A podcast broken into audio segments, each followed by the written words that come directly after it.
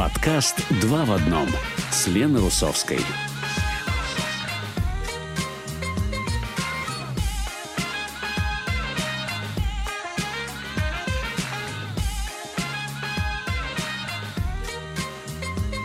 Добрый день всем! Вы слушаете подкаст «Два в одном» с Леной Русовской.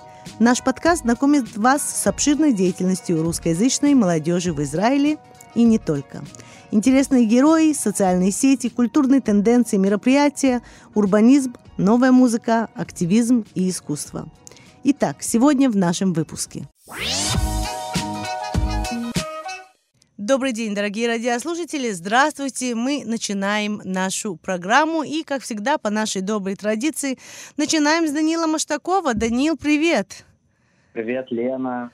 Всем привет. Всех с Новым годом. Да, с наступившим, с наступившим Новым годом. Ну, как ты провел его, Данил? Да, вообще, Новый год удобная такая тема. Можно примерно месяц вокруг нее ездить. И Конечно. Ну, елка стоит же до 8 марта, нет или как? Я провел хорошо Новый год. А спустя несколько дней узнал, что на новогодней вечеринке было несколько коронапозитивных людей. Да ты что? А, да, мы все, всей тусовкой пошли делать тоже тесты. Я тоже пару дней ждал из-за того, что сейчас огромные очереди. Угу. В общем, меня пронесло, не знаю, иммунитет, прививка, еще что-то. В любом случае, всем советую соблюдать технику безопасности, носить маски в общественных местах, ну, по возможности избегать каких-то жестких тусовок, потерпите немножечко. Скоро да. это закончится. Да, да, стоит. А действительно, очереди какие-то ненормальные, хотя говорят, что сейчас это изменится. Э, ну да, это как бы все не, немножко... Ну, э, Угу. Это все просто, давайте уже воспринимать это как нашу реальность. Не будем да. говорить, вот в этом году все закончится. А просто привыкните к этому и старайтесь действовать соответствующе, но берегите себя. Да, это точно. Стоит, стоит себя беречь.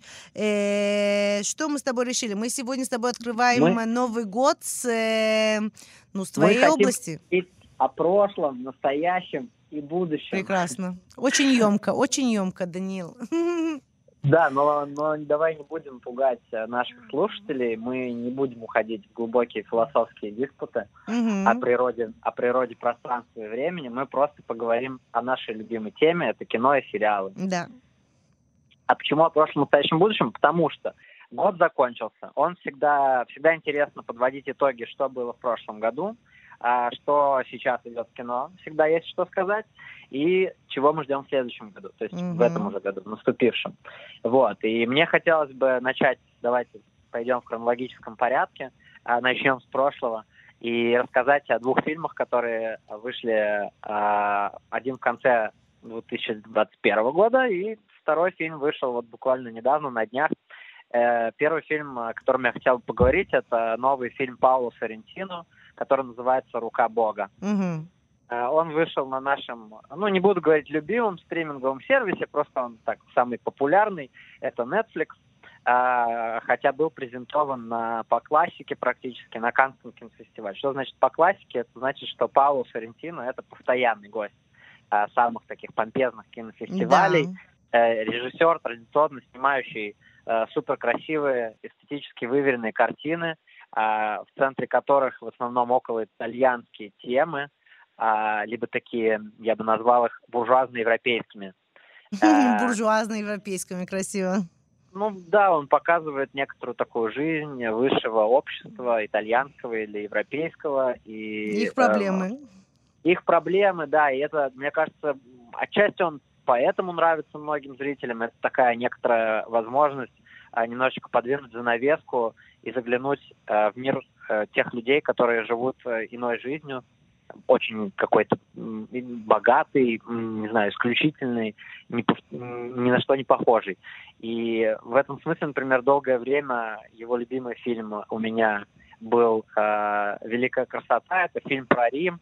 Когда я впервые побывал в Риме, я понял вообще этот фильм лучше гораздо. Mm-hmm. А, о, э, э, о, поскольку Рим мне напомнил наш э, святой город Иерусалим, оба города такие же многослойные, такие же э, как бы сказать, не поверхностные. То есть да. зачастую, чтобы понять их лучше, нужно очень сильно поскрести, да, чтобы попасть вот в этот следующий слой. И в этом смысле Сарентино, как автор, э, сделал за нас некоторую работу, и нам, простачкам, особенно не живущим в Италии, а, сумел показать, а как, каким может быть Рим восхитительным. В этом смысле его фильм «Рука Бога» абсолютная противоположность э, «Великой красоте», потому что это, во-первых, автобиографический фильм. Mm, интересно. И, да, во многом э, лирический герой этого фильма – это молодой Сарентино, э, который провел детство в городе Неаполь, это очень красивый, очень необычный итальянский город, который многие знают по высокому уровню криминала в нем, по известным историям, связанным с мафией. Да, ну, конечно. конечно. Ну и, конечно, с футболом. И все эти фильмы так или иначе обыгрываются, все эти темы так или иначе обыгрываются в фильме. Э, через, его, центре... через его биографию, да, то есть он это все проводит? Через его биографию угу. э, мы не будем спойлерить, но мы расскажем о том, что это фильм о некоторой травме, э, которая произошла э, с Пауло Соррентино в его детстве. Однако это травма, которая привела его к э, ну, карьере творца, художника и кинорежиссера. А в этом смысле у меня произошло интересное совпадение. Буквально в те же дни, когда я посмотрел этот фильм, я дочитал, зачитал многострадально 800-страничный роман Амоса Оза «Повести о любви и тьме». Ну что делать? А... Это, это надо прочитать, да. Это надо осилить. Хотя бы раз в жизни ну, я вот не хочу громких слов, но мне кажется, это израильская Достоевщина. Ну, в хорошем смысле, в лучшем mm-hmm, смысле. Серьезно? Не в том смысле, что это чернуха, но это некоторое погружение э, в еврейско-израильский психологизм да. э, через какую-то серьезную травму, и травму личную, во-первых, и травму народа. Вот. И, в общем, эти два фильма у меня совпали, и фильм и книга. И чем они мне оба понравились, я тоже как человек, тяготеющий к искусству и творчеству, э, мне всегда казалось, что настоящий художник и творец очень крутой. Он всегда производит что-то, выстраданное из своей травмы, которая, как правило, происходит с ним в детстве. И в этом, например, даже казалось иногда, что моя жизнь слишком скучна, чтобы стать большим художником. Э, в моем детстве никто не сгорел, не умер, я не являлся свидетелем больших потрясений. Вот. Ну, для а... этого есть мир фантазии, нет? Художник а, же не только черпает из твоей жизни. Безусловно, но вот э, говоря и об Амусе Ози, и о Пауло Соррентино, мы можем точно сказать, что в их жизни произошло какое-то знаковое событие, из которого выросло э, их творческое начало, их, возможно, вдохновение и что позволило им стать более тонко чувствующими реальность людьми, угу. что необходимо для настоящего творца и художника. Кроме того, в этом фильме играет роль а, русская актриса, ее зовут э, Софья Гершович, и она тоже еврейка, и она даже какое-то время жила здесь, в Тель-Авиве. Вот. И, Серьезно? Да, и это вообще, считаю, ну, для нее лично это, конечно, прорыв, сняться в большом фильме у большого режиссера. Вот. Ну и вообще тоже всегда приятно, наверное, нам э, как-то через некоторую национальную идентичность э, находить наших друзей тоже Конечно. на больших экранах. Конечно. А, в общем, всем советую. А второй фильм, о котором я хотел упомянуть сегодня, о нем чуть меньше расскажу, потому что его еще не смотрел. Называется угу. «Лакричная пицца». Лакричная пицца, да? То есть с одной стороны у нас рука Бога, с другой пицца. А, да, такое некоторое прозаичное название, но я призываю слушателей не обманываться. А, вот, это просто фильм, а, посвященный 70-м в Америке, и такой яркий образ. Э, режиссер Пол Томас Андерсон. А прежде всего хочется сказать, Круто. что этот режиссер, снявший не так много фильмов, всего 8 полнометражных, каждый из фильмов номинировался на лучший фильм на Оскаре.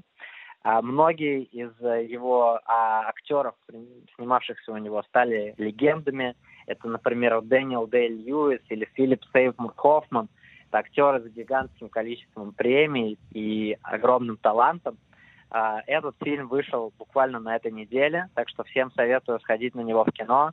И э, чтобы понять, э, чем велик Пол Томас Андерсон, ну, можно посмотреть, подготовиться к его предыдущие фильмы. Могу посоветовать э, фильм «Нефть», «There Will Be Blood» называется на английском, э, с, с тем же самым Дэй Льюисом, когда в Америке находит нефть. Фильм про это. Mm-hmm. И очень известный фильм «Мастер», где играют э, Филипп Сеймур Хоффман и Хакин Феникс. И один из интересных фильмов «Врожденный порог», который поставлен по книге э, Томаса Пинчона. Томас Пинчон – это один из самых известных э, авторов-модернистов в 20 веке, постмодернистов, э, которые э, который автор немножко мистификатор. То есть, э, как, э, знаете, есть Пелевин в России, например, да. который не, не дает интервью и который, ну, как бы есть некоторые его фотографии. Да, мистика когда... какая-то вокруг него есть, да. Некоторые, да, фотография, ходящая в сети, которую все знают, но это вот единственная фотография. И вот Томас Пинчон, он тоже этим известен, у него такой сложный нарратив, сложные книги, поэтому по умолчанию тоже снимать фильм по его книгам, я думаю, это вызов. Плюс э, Пол Томас Андерсон, э, можно его поставить на одну э, полку с режиссерами, как Тарантино, Ричард Линклейтер, это режиссеры, которые, э, так называемые режиссеры-самоучки, которые не ходили ни в какие киношколы, высшие учебные заведения, которые просто смотрели очень просто, много кино. Просто талант, очень, да? Очень любили его, и из этого вырос их художественный метод и, и их творчество. Угу. Прикольно. Вот. Это в кинотеатрах у нас, да? В кинотеатрах, как бы, да, опять же, коронавирус, не берите попкорн, наденьте маску потолще. И... Потолще, по несколько масок, да. Да, да это э, наша возьмите, действительность сейчас. Кисло, кислородный баллон и вперед. И вперед, да, и вперед за пиццей. Э, супер, э, Даниил, что еще? А что нового э, должно быть вот в ближайшее время? Я честно скажу, формат э, говорить о чем-то новом и ожидаемом мне нравится чуть меньше, потому что... Потому что ты не смотрел, конечно. Ну, потому что мы сейчас расскажем что-то, человеку, может быть, даже и понравится наша рекомендация, он через пять минут об этом забудет. Никто это не записывает себе в заметки. Ну, не обязательно, не обязательно. Но мы попробуем. Да, давай. Я скажу о паре вещей, которых я жду. Это давайте одна сериальная штука, одна киношная. Да, супер. Э, сериальная штука выйдет э, на канале HBO, э, сериал по компьютерной игре The Last of Us. Э, примечательный сериал двумя вещами э, фактологическими. Ну, первая такая нулевая вещь это то, что он по компьютерной игре снят, компьютерная игра. Да, это прикольно. Э, про постапокалипсис. Мне кажется, это очень всегда интересный сеттинг, который мы все любим его за некоторую возможность пофантазировать, а что будет после того, как пластмассовый мир победит. И поэтому э, это всегда интересно. А второй факт – это то, что пилотную серию проекта снял э, известный российский э, кабардино-балкарский режиссер Кантимир Балагов, mm-hmm. который снял два полнометражных фильма, оба получивших высокие отзывы. Это, это «Теснота» и «Билда». Угу. Э, известен тем, что закончил э, кинолабораторию, э, ох, вылетело имя режиссера, Сакурова, Александра Сакурова, э, вот, э, как, который поехал на Кавказ нашел там вот этих молодых ребят, набрал их в свою фотошколу, и несколько уже талантливых выпускников у него было. Да. И, и вот впервые, ну, такой большой, американский, сериальный, многомиллионный проект, зовут русского, русского режиссера, российского режиссера. Да, это интересно. Да, который снял пилотную серию, плюс Кантимир Балагов сам э, известный геймер, э, известный любитель э, доты и других компьютерных игр, поэтому вдвойне интересно, когда человек делает что-то с любовью. Это То точно. Не просто, не просто как э, э, профессионал своего ремесла, а, а как человек, который любит то, о чем он снимает. Это большая редкость, мне кажется. Это точно, это точно. Э, ну и кроме того, сценарист этого сериала это шоураннер сериала «Чернобыль», который мы все помним, угу. э, прошлогодний. Это как бы вообще пушка сериал, шестисерийный проект про главную катастрофу 20 века. Э, очень интересный был, я думаю, всем понравился, думаю, никого не оставил равнодушным. Ну да, что... и, ждать, ждать э, опять э, какое-то интересное произведение, это, это интересно. Э, да, так что будем, будем смотреть. Да, будем ждать. А когда, а, когда, а когда должен выйти этот сериал?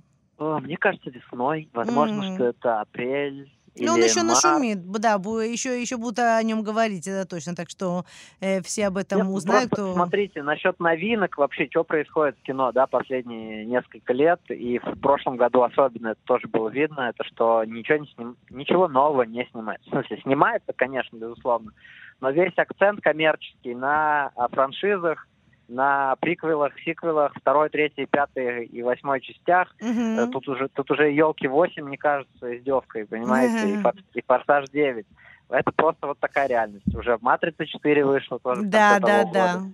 Да, я И хотела с тобой об этом поговорить, между прочим. Или ты смотрела, и что ты об этом думаешь, потому что мнения есть разные, Ну, ну. Мне хочется попозже посмотреть, когда просто я забуду, что там а, другие нащебетали, и я незамутненным, и я незамутненным взглядом смогу посмотреть и оценить. А, Потому ну тогда расскажешь нам. Я очень люблю и, и «Матрицу» оригинальную, первую, и вообще всю трилогию, в принципе. Я, и я не из тех людей, которые там плюется с нее, что она там стала хуже.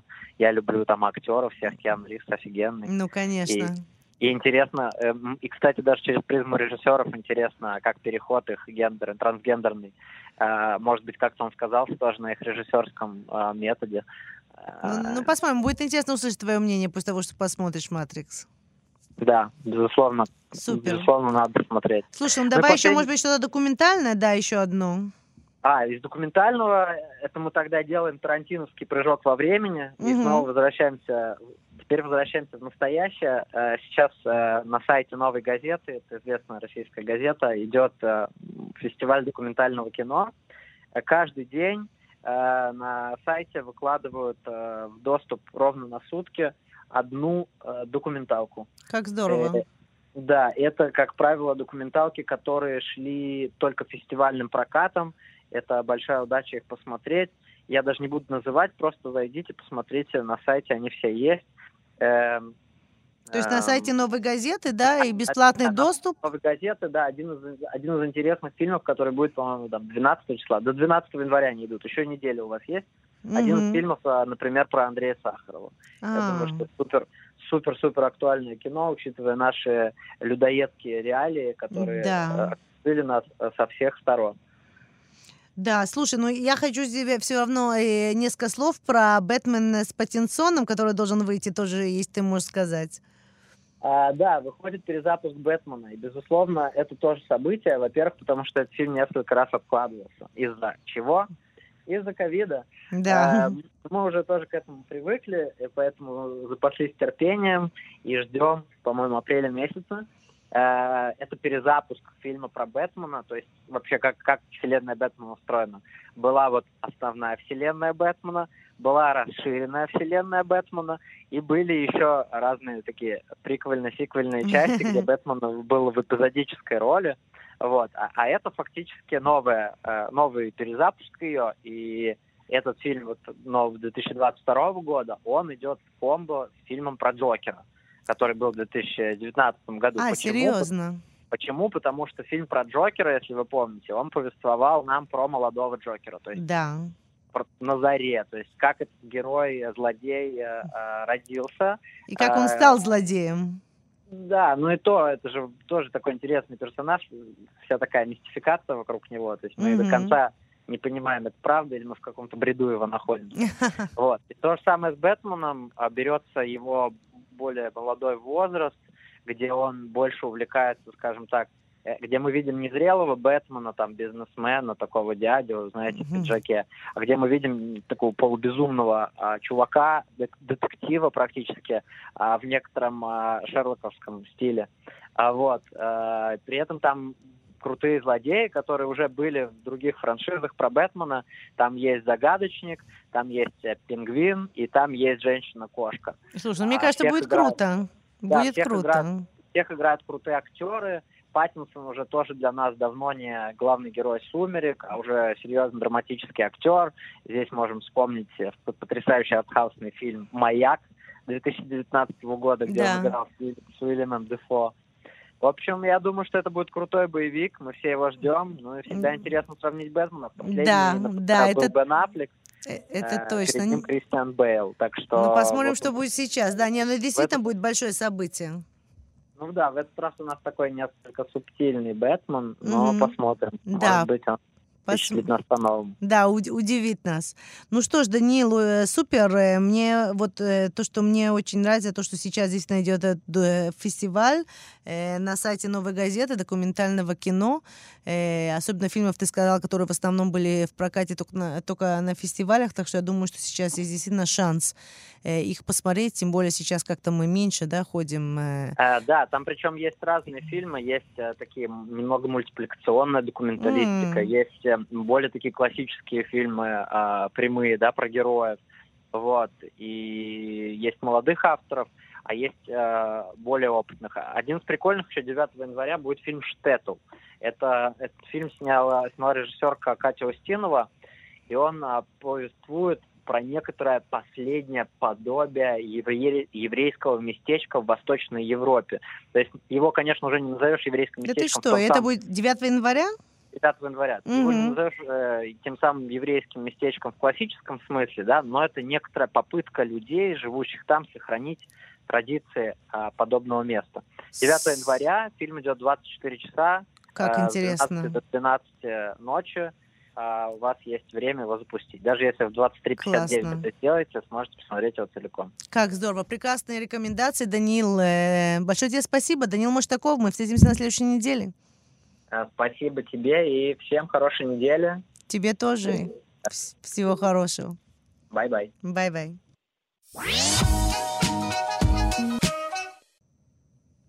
Добрый день, дорогие радиослушатели. Здравствуйте. Спасибо, что присоединились к нам.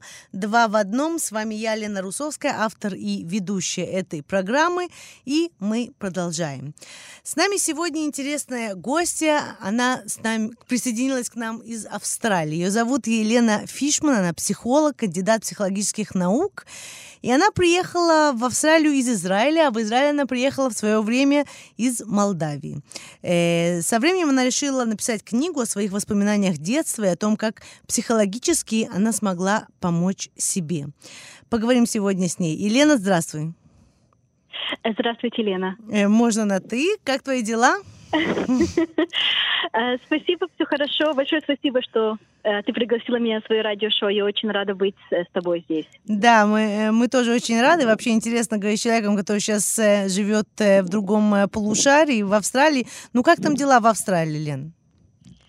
А, смотри, сейчас э, э, неплохо. Есть, конечно, знаешь, э, с ковидом, то есть все неразумение, но, но в общем, в общем, неплохо. В общем, неплохо. У вас сейчас лето, да, я понимаю? У нас сейчас лето, да, представь себе, в январе. Да, так интересно, да, да, да. То есть до сих, до сих пор как-то э, немного странно об этом слышать. Лен, я тебя пригласила действительно на нашу программу, потому что ты опубликовала в нашей э, группе в э, Фейсбуке о том, что ты э, пишешь книгу, да, она скоро будет опубликована, и это, в этой книге ты рассказываешь о своих воспоминаниях детства, э, как ты, как э, ребенком приехала в Израиль Израиль, то, что ты э, здесь прошла, и, и, и потом, как я понимаю, ты переходишь на какой-то психологический анализ, как психолог того, что было пройдено. Давай поговорим об этом немного. Да, да, с удовольствием. Угу. Как тебе пришла идея написать книгу действительно вот так о своей жизни и, какие там это книга советов или как себе помочь или какой-то психологический анализ каких-то э, процессов, которые прошли дети, приехавшие в Израиль в 90-е годы? Э, значит, э, хороший, хороший вопрос, Лена. А, начало ковида а, послужило катализатором моей книги. А, значит, где я живу, в Мельбурне, в Австралии, мы находились в самой длинной изоляции в мире. Mm. Вышло в общей сложности 260 дня изоляции. Серьезно? И вышло, что... Да, да, угу, очень длинная изоляция. И, конечно, тяжелое время, и впервые я оказалась в той же ситуации, что и мои клиенты. В то же самое время мы все испытывали те же самые чувства, и неуверенность, и замешательство, разочарование. И спрос на психологические услуги эм, вырос в геометрической прогрессии. Угу. Но я не могла больше понимать новых клиентов, мне надо было следить за тем, чтобы я э, оставалась психологически уравновешенной, чтобы помогать своим постоянным клиентам. И тогда я решила написать книгу. Я, я хотела, чтобы психологическая информация была доступна как можно большему количеству людей. Значит, э, цель книги – дать людям возможность искать помощь в вопросах психологического здоровья. Э, и ты права, как бы первая часть книги э, описывает мою личную историю, почему я решила стать психологом. Я описываю там миграцию в Израиль в возрасте 9 лет, трудности, связанные с тем, что быть новым мигрантом, травмы, переживания. Но во второй части я описываю пошаговый процесс, как мой подход как психолог. Как mm распознать, нужно ли кому-то обратиться к психологу? Если нужно, как найти психолога? Различия между психологами и психиатрами. И постепенно вот так вот, как стать собственным психологом? как помочь себе. Как интересно. Ну, ты знаешь, бытует такое мнение, вот мне кажется, что вообще есть э, э, два типа людей, те, когда, во всяком случае, в вопросах психологии, те, которые верят, что психолог и э, психологическая терапия нужна каждому человеку, и те, которые считают, что она не нужна никому. Вот. Э, а в своей книге, в твоей книге ты описываешь, как распознать, нужно ли вам ходить к психологу или как помочь себе больше? Значит, э, оба, оба. Э, моя книга это, конечно, для людей, я думаю, что, которые, может быть, думают, что, а вдруг мне да нужно кого-то видеть, но я не уверен, я не угу. уверен, если это нужно, и выходит, что часто люди испытывают психологические трудности, но они беспокоятся или боятся получить профессиональную помощь. Потому что, давай признаем, мы все хотим чувствовать, что мы на полном самоконтроле, и никто не хочет думать, Конечно. что нам нужна чья-то чья помощь. чужая помощь. Да, да. да. Да, часто только когда, когда нет другого выбора, мы ищем профессионала. Да, значит, э, э, большинство людей вот так вот э, себя ведут. Угу. И когда дело доходит до посещения психолога, возникает множество недоразумений и мифов. Угу. Э, многие опасаются, что психолог будет смеяться над ними или судить угу. их, или поймет их неправильно, может быть, назовет их сумасшедшими, они получат ярлык ненормального, или будут вынуждены принимать лекарства. Э, даже есть такой миф, что люди как бы беспокоятся, что их поместят в психиатрическую больницу. Mm. Значит, в моей книге я все это описываю и объясняю, чтобы не было вот этих э, недоразумений. Потому да. что на самом деле посещение психолога означает просто беседа, вот как мы сейчас с тобой беседуем. Да, ну ты знаешь, кто-то может... Вот я тебе просто э, хочу сказать, из того, что я слышу вокруг себя, особенно ага. среди русскоязычных, почему-то, да, очень боятся э, ходить к психологам, да. то есть, да, есть какой-то страх. Э, я думаю, что корни этого уходят действительно в э, воспитание в Советском Союзе. Там не было принято обращаться за помощью вообще, а психологически, психологической тем паче. Но, во всяком случае, я слышу вокруг себя людей, которые говорят, а зачем мне надо ходить к психологу? Я могу поговорить, у меня есть друзья, я могу пообщаться О. с ними. Что происходит у психолога? То есть я ведь говорю, uh-huh, просто рассказываю то, что со мной происходит, а я это делаю со своими друзьями или со своим э, супругом или с родителями. Так в чем да. разница? В чем разница? Смотри, очень хороший вопрос. И, и они правы. Есть не всегда обязательно обращаться к психологу. Угу. Э, можно поговорить с друзьями, можно поговорить с мамой, с родителями, с супругом. И есть библиотеки, есть книжные магазины, там отличные самоучители. Э, я как бы сама себе помогла э, использовать отличную книгу. Так что да, это возможно. Есть семинары, есть мастер-классы, есть полезная информация на интернете. Но иногда требуется индивидуальный подход. Угу. Иногда хочется поговорить эм, с объективным профессионалом, потому что эм, может быть, я как бы немножко объясню еще разницу между психологами и психиатрами, чтобы люди как бы да, э, поняли, в чем, в чем разница. И, и это очень важно, различать психологов и психиатров. Значит, психиатры, они врачи.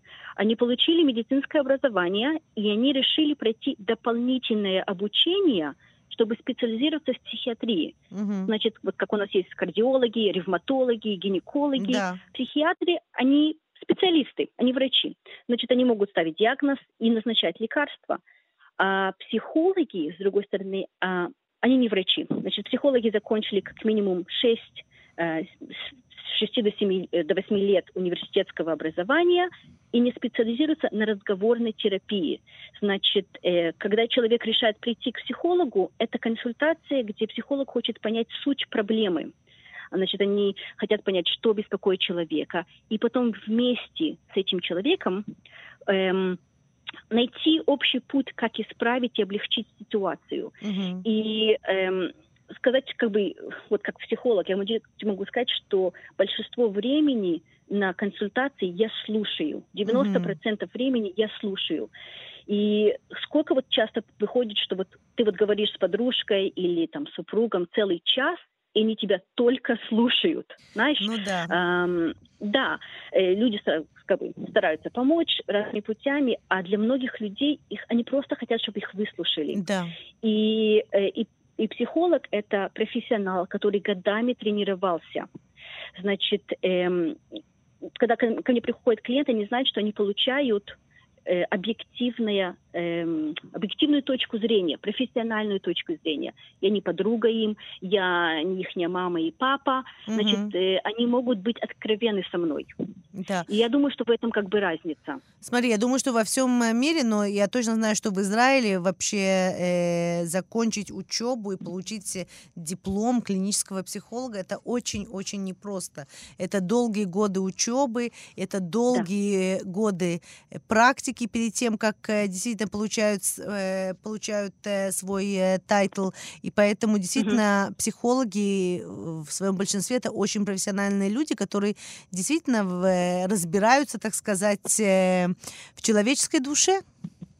Да, абсолютно, абсолютно. И информация, когда ты приходишь к психологу, информация, она строго держится в секрете, конфиденциальная. Мгм. Никому нету права э, рассказать, поэтому все очень на высоком профессиональном уровне. Да, очень, это очень интересно. Я хочу тебя э, спросить, э, Лен, вот ты, мы Мгм, начали с того, я тоже это сказала, что действительно ты как бы начинаешь э, с каких-то своих воспоминаний детства Да. и из- э, выходишь э, через них на какой-то анализ. Давай немножко действительно поговорим о, о твоем э, детстве, потому что у тебя интересная э, личная история. Вы приехали в Израиль из Молдавии, когда тебе Мгм. было 9 лет. И что происходило до того, как вы уехали в Австралию? И почему вы уехали в Австралию? Это тоже интересно. Э, Значит, да, ты, ты права. Э, Я родилась в Кишиневе, столица э, Молдовы, и я эмигрировала в Израиль эм, с моими родителями и младшей сестрой в 1991 году, когда мне было 9 лет. Я жила в Израиле 10 лет, эм, училась в школе израильской. И когда э, я закончила школу, э, моя семья решила переехать в Австралию, потому что у нас тут уже была семья 70-х годов. Они уехали намного раньше. Эм, и мои родители хотели как бы бы- быть ближе э, с семьей. И когда мы приехали в Австралию, я начала, э, как бы поступила в университет, эм, стала психологом и как бы после учебы и сейчас эм, да, работаю в этой в, в- В этой сфере. разговорной По- терапии. Да. Да. Мгм. По специальности. Но мне интересно По тебя спросить, что, что, ты, что ты прошла э, в Израиле, какие воспоминания, о каких воспоминаниях ты рассказываешь в книге, потому что из того, что я поняла, это немножко были какие-то травматические да, моменты, э, через которых ты поняла, что, возможно, ты хочешь быть психологом, да, и помогать Псих- себе, и помогать людям. Э, Да, да, все правильно, все правильно. Значит, э, в Израиле, я думаю, как бы, ну, я не единственная, я думаю, мы все, все или большинство э, иммигрантов э, бывшего Советского Союза, особенно а, девушки, э, проходили через это насмешки над акцентом, ам, сексуальное домогательство ам, от мужчин ам, на улице, сексуальное домогательство в школе от мальчиков, а, унижение. Эм, есть такой момент, что я, я не описывала это в книге, но я расскажу тут, чтобы как бы слушатели э, поняли. Мгм. Значит, у меня было м, такой момент, наверное, в четвертом классе, да, в четвертом классе примерно, я думаю, наверное, где-то было 11 лет, что, эм, я не знаю, если у тебя это было такое тоже, Лена, э, надо было иногда на уроке читать какой-то текст. Да. И шли по очереди все ученики, и каждый читал какой-то кусочек этого текста. Ам, и когда дошла моя очередь, было там слово в этом тексте. А слово было, ам, там буквы, я тебе ну, скажу, буквы было буква ам, Алеф самых мемсофит. Да? Мгм. И уже в четвертом классе уже нет никуд. Значит, я как бы уже было без никуда, и я произнесла это слово как «осым», Мгм. потому что я видела «осым» на рекламах, очень А, популярная да-да-да. компания. Мгм. Да? И весь класс взорвался смехом, как М. будто тут была такая эм, Огромная шутка ошибка, да. века. Да, да, шутка века. Мгм. А, и я вот не помню, что учительница даже что-нибудь сказала. Значит, слово Да, было «асам», жалко, да. «сарай», Мгм. сарай.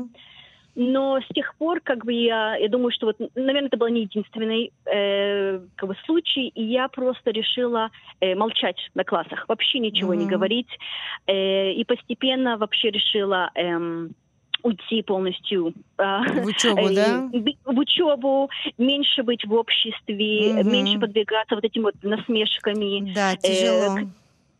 Да, да. Так что, конечно, это знаешь, вот, вот такие вот моменты, где ты чувствуешь себя, что э, невозможно даже крыть слово, э, крыть рот вместо и чтобы люди не, не смеялись Мгм. или, или не ам, как бы Ну да. что не говорили за, за твоей спиной, да, да.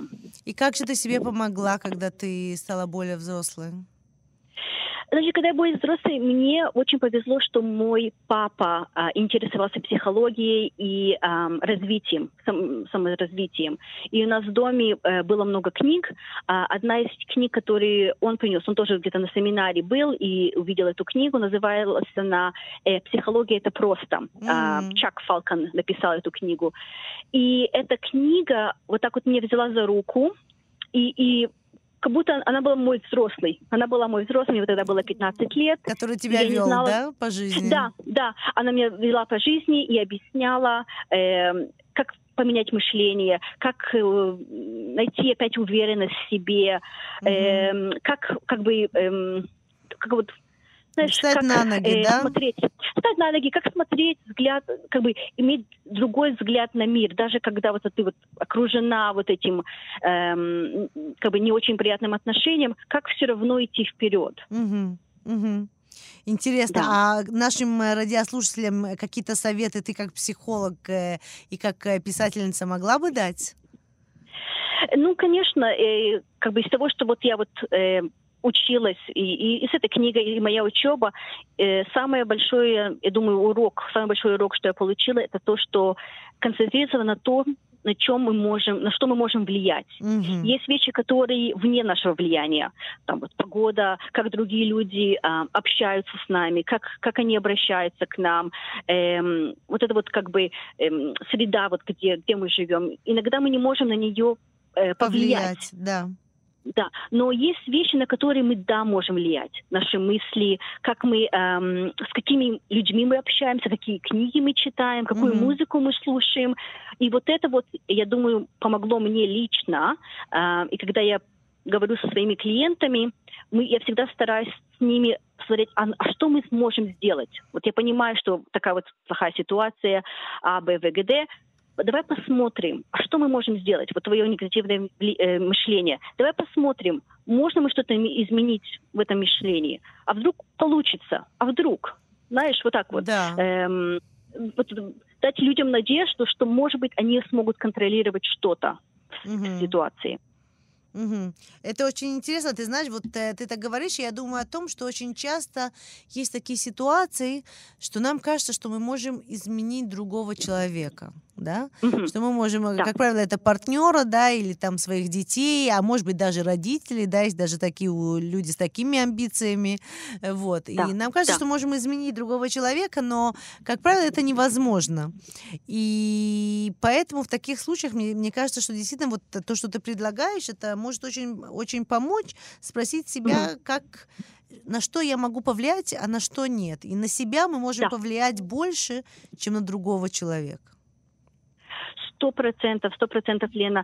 Э, Очень часто ко мне приходят клиенты, и э, они приходят сами, и мы работаем только с ними. Они не приводят э, супругу или детей, но от того, что они меняют са- самих себе, Мгм. меняется ситуация дома. Да. Э, общение меняется, как они себя, потому что э, они контролируют себя, и уже другие люди к ним э, по-другому относятся, по-другому с ними общаются. Так что, конечно, э, изменить себя, когда ты меняешь себя, ты, ты меняешь все. Да, это правда. Ты меняешь свою действительность. Лен, хочу тебя спросить, мы даже не сказали название твоей книги. Да, да, ты права, мы не сказали. А, моя книга называется «Что вообще нормально? Ключи к достижению психологического благополучия». О, психологическое благополучие, мне кажется, это прекрасно, особенно после такого непростого периода для нас всех. Э, я знаю, что эта книга выйдет в ближайшее время на английском языке, но ты собираешься ее также перевести на русский, на иврит?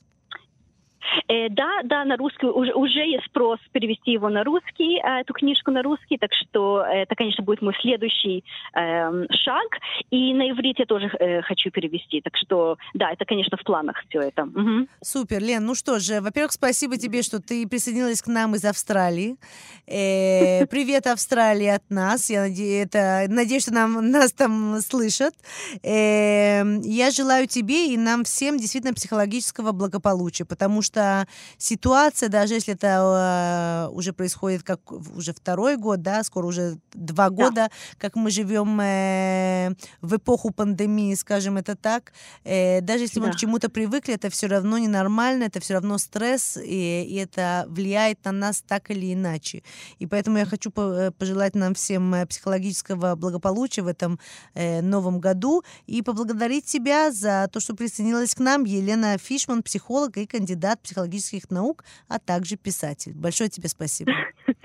Спасибо большое, Лена, спасибо. До свидания. Всего хорошего. До свидания. Окей, бай.